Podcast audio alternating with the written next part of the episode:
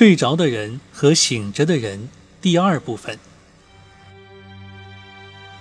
午夜时分，哈里发命一个宫女在艾布哈桑的酒杯里放上一片麻醉药。艾布哈桑饮后头重脚轻，立时倒在地上，不省人事。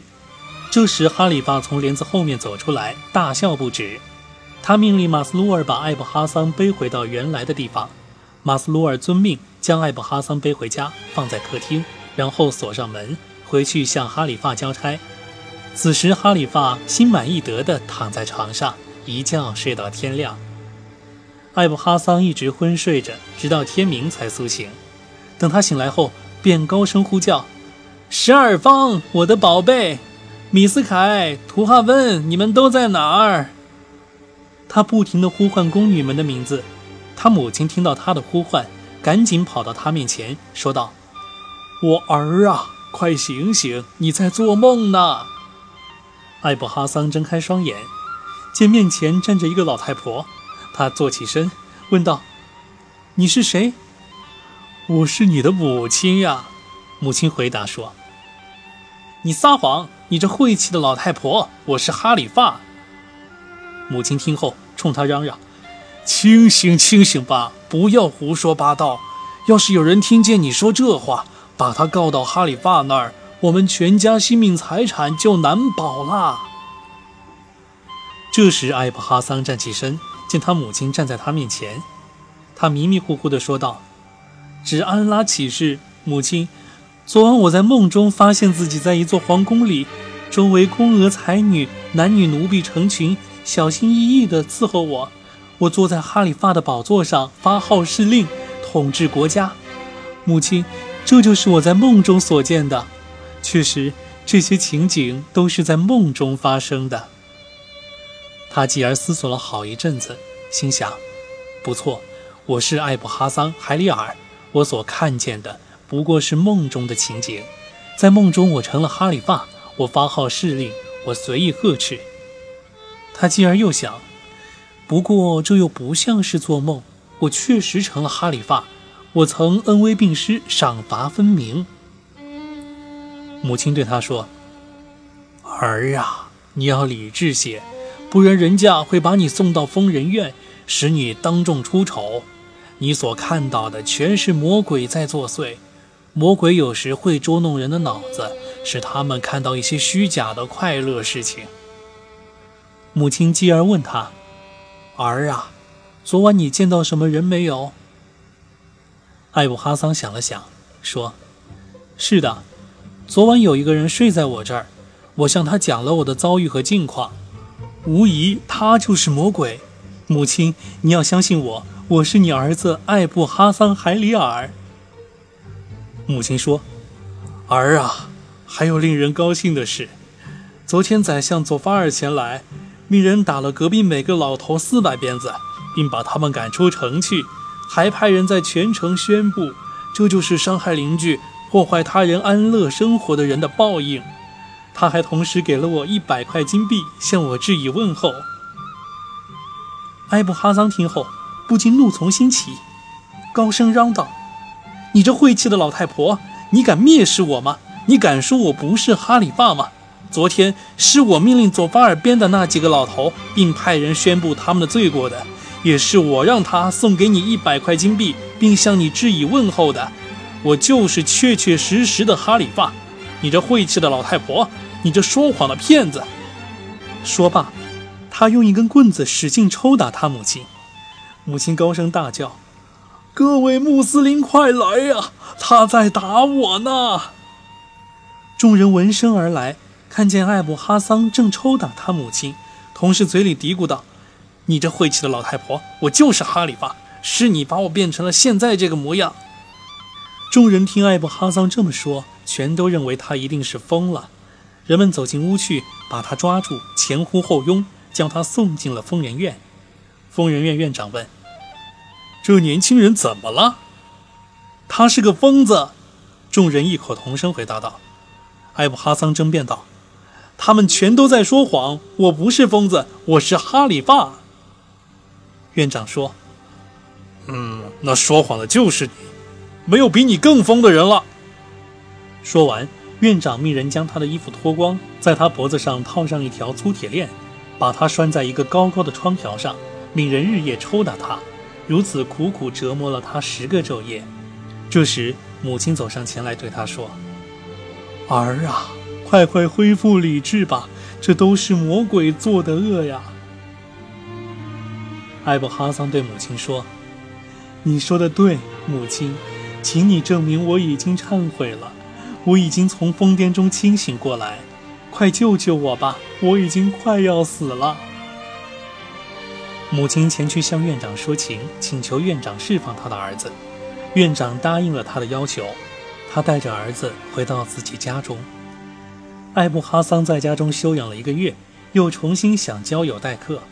他像往常那样，每天傍晚在桥头等候陌生人，以与他做一夜之交的朋友。这天。恰巧哈里发又经过这里，艾布哈桑见他前来，也不同他打招呼，口中说道：“我不欢迎你的到来，你是一个魔鬼。”哈里发走过来对他说：“兄弟，我不是对你说过，我还要回到你这儿来吗？”艾布哈桑说：“我不欢迎你前来做客。俗话说得好，远小人近君子，眼不见心不烦。”那晚你到我这儿来，我陪你饮酒作乐，就像陪一个魔鬼。我上了你的当。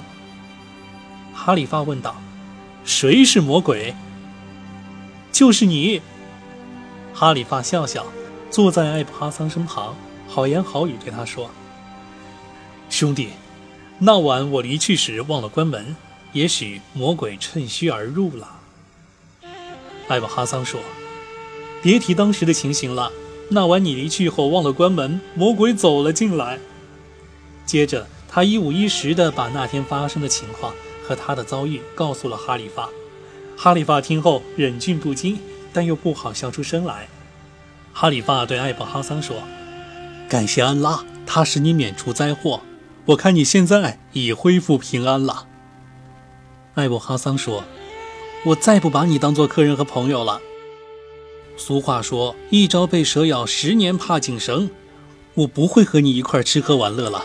我把你看成是个不好的兆头。”哈里发抚慰并赞扬地说：“我是你的客人，你从来不会回绝客人的。”艾布哈桑到底还是把哈里发领到家中，坐在客厅，为他端来各种美食佳肴，陪他吃喝。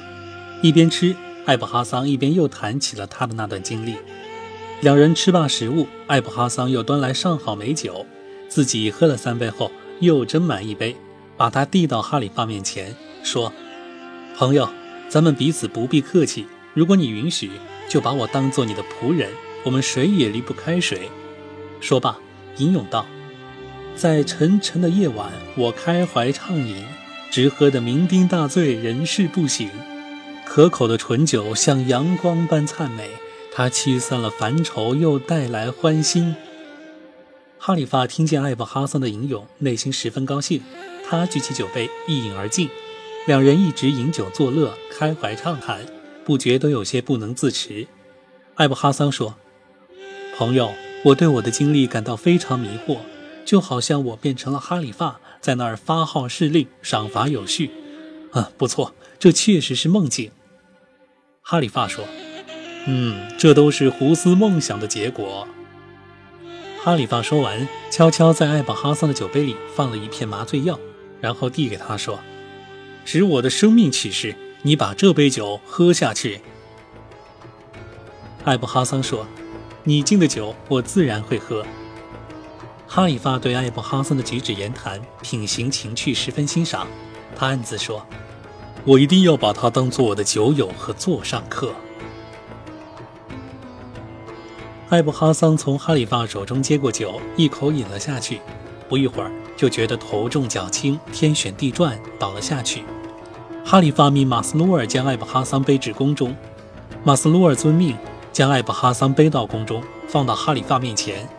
哈里发命宫娥才女、男女奴仆围在艾布哈桑的四周，小心伺候。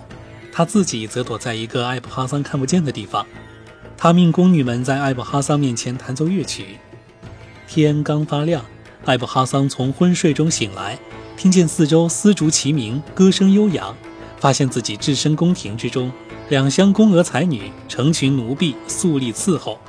他不由自主地说道：“啊，无能为力，全靠伟大的安拉了。我实在怕进疯人院，怕在里面遭受鞭打。魔鬼又像上次一样来找我了。你这可恶的魔鬼！”艾布哈桑闭上眼，低垂着头，不禁失声笑了笑。然后他把头抬起，见整个宫廷灯烛辉煌，歌女们唱着动听的歌曲。一个奴仆在他身旁弯腰说道。您请坐，哈里发陛下。您现在是在您的宫廷里，奴婢们全都为您效劳。艾布哈桑说：“安拉保佑你，我真的是哈里发，还是你在撒谎？昨天我并没有上朝，也没有发号施令，只不过是饮了酒，睡了觉。刚刚这个仆人才把我叫醒。”这时，艾布哈桑不得不坐起身，他回想他与母亲发生的一切。他如何打他？如何进了疯人院？疯人院院长鞭打他的伤痕现犹在身，他感到惶惑，百思不得其解。他暗自嘀咕道：“谁知道我是怎么回事呢？我究竟发生了什么？又是谁把我带到这儿来的呢？”他用目光巡视四周，见一个宫女，便问她：“我是谁？”那宫女回答说：“你是哈里发。”你撒谎！你这白痴！如果我是哈里发，你来咬我手指试试看。宫女走上前，使劲咬他的手指。艾布哈桑痛得大声叫嚷：“够了，够了，别咬了！”他又问一个年长的奴仆：“我是谁？”“你是哈里发。”艾布哈桑没有理他，对自己的处境更加迷惑不解。他继而又走到一个年幼的童奴跟前。对他说：“你来咬我的耳朵。”他低下头，把耳朵凑到幼奴的嘴巴跟前。那幼奴年小无知，用自己的牙齿狠狠咬艾布哈桑的耳朵，差点要把他咬下来。更糟的是，那幼奴是个外族人，不懂阿拉伯语。当艾布哈桑喊够了时，他以为是在叫他使劲儿，于是就更加拼命地咬艾布哈桑的耳朵。哈里发躲在一旁看见，几乎笑晕过去。一会儿，他从幕后走了出来，说：“艾布哈桑啊，你简直把我笑死了。”艾布哈桑看见他，知道他是他的酒友，也是真哈里发，于是对哈里发说：“你呀，这快要了我的命，要了我母亲的命，要了我邻居四个老头的命。”哈里发靠近他，命人对他厚加赏赐，还把一个宫女许配给他为妻，从此。哈里发让艾布哈桑住在宫中，与他形影不离，把他当做最亲近的座上客和酒友。艾布哈桑深得哈里发的宠幸，常与哈里发本人和皇后祖白玉带在一起饮酒作乐，观赏宫中景致。艾布哈桑的妻子诺子赫特富娃德原本是皇后身边的贴身侍女，艾布哈桑和她结为夫妇后，两情相悦，恩爱异常。不久。艾布哈桑把身边的钱财用光了，感到十分拮据。他对诺子赫特说：“我想骗一骗哈里发，你也去骗一骗皇后祖白玉带，我们从他们手中弄上两百金币和两匹丝绸来享受享受，你看好不好？”诺子赫特说：“一切听你的，我的夫君。”诺子赫特说罢，问艾布哈桑：“我们将怎么做呢？”艾布哈桑说。我们的计谋是装死，我先装死，躺在地上，你将一块丝巾盖在我身上，再解下我的缠头，将我双脚捆牢，再在我的胸口上插一把刀，放上少许盐粒，然后呢，你披头散发，撕破衣服，拍打双颊，跑到皇后祖白玉带面前去哀哭，她肯定会问你什么事，她肯定会问你出了什么事，你就说求皇后做主，艾布哈桑死了。他会为我悲伤掉泪，然后命司库给你一百金币和一匹丝绸，对你说：“快去料理后事，好好为他下葬。”待你拿到一百金币和一匹丝绸后，就回到我这儿来。你回来后，我就起来，你又躺下装死。我跑到哈里发跟前去，撕破衣服，抓扯胡须，说诺子赫特死了。哈里发会为你悲伤，然后命令司库给我一百金币和一匹丝绸，对我说：“好好去料理后事。我拿到钱和丝绸，就回到你这儿来。”诺子赫特听后说：“这确实是个好计谋。”两人便着手实施起来。诺子赫特把艾布哈桑的双脚捆牢，给他身上盖上丝巾，让他把眼睛闭上，一切按丈夫所说的去办。然后他撕破自己的衣服，蓬头垢面，走到皇后祖白玉带面前，又哭又嚎。祖白玉带见此情景，问他：“这是怎么了？什么使你这么伤心？”诺子赫特说：“ 求皇后做主，艾布哈桑他死了。”祖白玉带为这不幸的消息感到忧伤，说：“啊，可怜的艾布哈桑。”说完便掉下眼泪，然后他命令司库拿出一百金币和一匹丝绸，对诺子赫特说：“快去料理后事，好好为他下葬。”诺子赫特拿着钱和丝绸，高兴地跑回家，把刚才发生的一切告诉了艾布哈桑。艾布哈桑站起身，兴高采烈，手舞足蹈，把一百金币和一匹丝绸拿到手，然后他让诺子赫特躺在地上，对他布置一番。就边撕衣服和缠头，边扯胡须，嚎哭着跑到哈里发那儿去。这时，哈里发正坐在王位上处理国家大事，见艾布哈桑这副样子前来，便问他发生了什么事。艾布哈桑说：“求主上做主，诺兹赫赫富阿德他死了。”哈里发听后忧伤地说：“啊，人死了不能复生。”一切全托付给安拉。说毕，不住地拍打双手以示哀悼，继而又对艾布哈桑说道：“你也无需悲伤过度，我另外许配你一个宫女好了。”随后，他命司库给艾布哈桑一百金币和一匹丝绸，并对艾布哈桑说：“你回去办理后事，好好把诺子赫特安葬了。”艾布哈桑拿了钱和丝绸。高高兴兴地回到诺子赫特身边，对他说：“起来吧，我们的目的达到了。”诺子赫特站起身，艾布哈德把一百金币和一匹丝绸摆在他面前。诺子赫特高兴极了，两人又是交谈又是欢笑，很是得意。哎呀，故事说到这儿啊，我却很为艾布哈桑去着急。哈里发是谁呀？是一国之君呢，他居然敢去戏弄一国之君，这不是不要命了吗？我想后面哈里发一定会识破他的阴谋，那艾布哈桑会逃脱哈里发的惩罚吗？后面的故事又怎么样呢？欢迎收听下一回《睡着的人和醒着的人》第三部分。